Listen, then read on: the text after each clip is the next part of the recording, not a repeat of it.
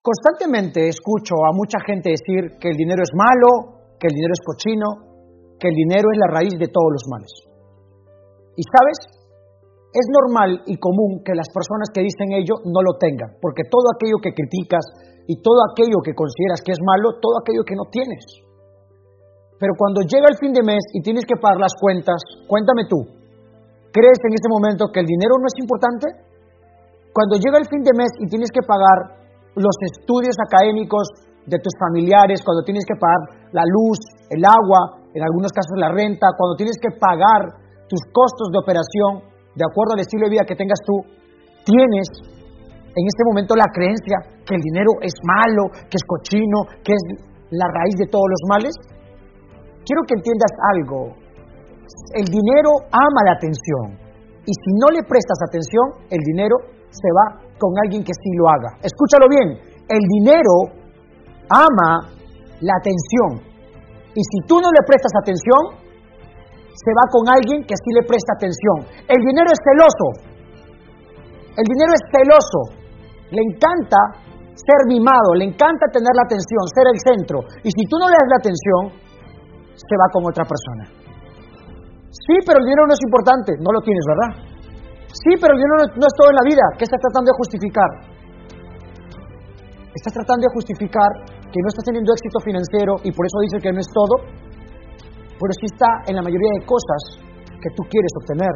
Vivimos en un mundo donde hay un intercambio financiero, sea físico o sea virtual.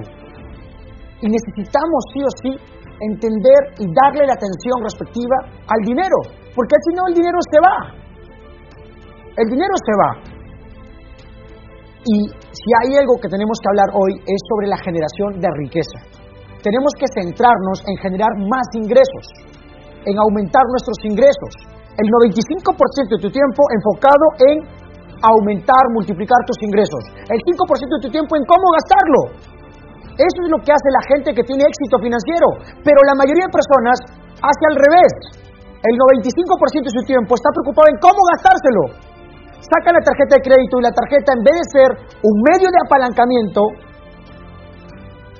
se vuelve un mar de deudas, pero no deudas buenas, sino deudas malas. Las deudas pueden generarte riqueza, crecimiento y libertad. La deuda no es mala, pero tienes que tener deudas que te permitan producir más dinero. Endeudate para producir dinero, no te endeudes para consumo personal. El 95% de tu tiempo tienes que estar enfocado en producir dinero, en tener bloques de ingresos, en generar múltiples fuentes de ingreso.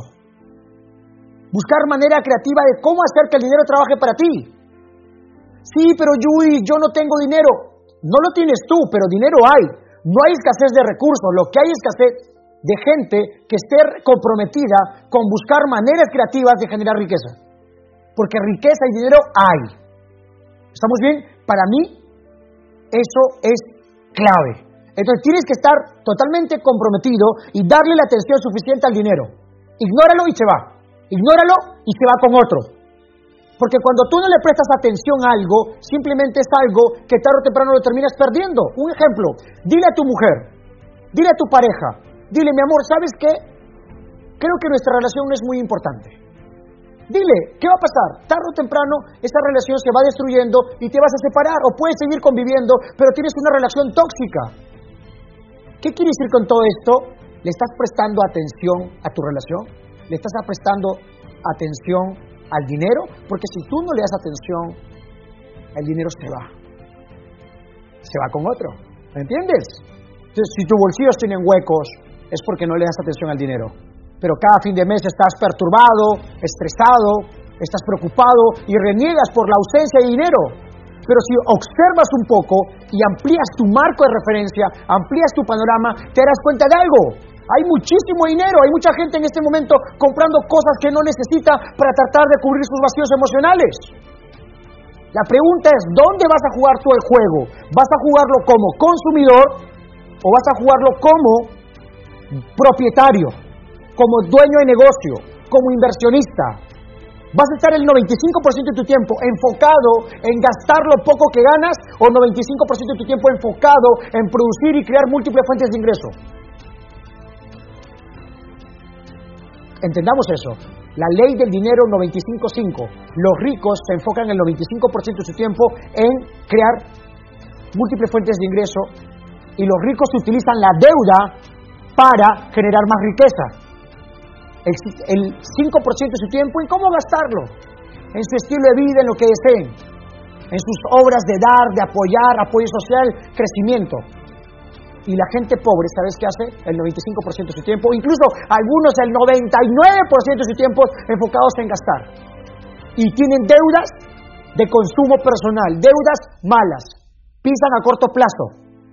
Y siempre están con el apuro económico cada fin de mes. Es normal ver gente que dice, no, este mes estoy mal, este mes estoy con las deudas. Es normal, siempre paran así. ¿Por qué? Porque tienen, escucha bien, tienen constantemente la misma información financiera. Y si tú realmente quieres triunfar financieramente hablando, escucha bien, tienes que enfocarte en qué? Enfocarte en producir más dinero. 95% de tu tiempo, enfócate en producir, en crear múltiples fuentes de ingreso. Para mí eso es clave y para mí eso es fundamental. Y el otro 5%, brother, gástatelo. Pero los pobres, ¿qué hacen? 5% producen, 95% están gastando. Otro, otro punto del dinero que tienes que enfocarte es en la ley 40-60. Esta ley me encanta. Yo aplicaba 30-70. Estamos bien, esa era la ley que yo aplicaba.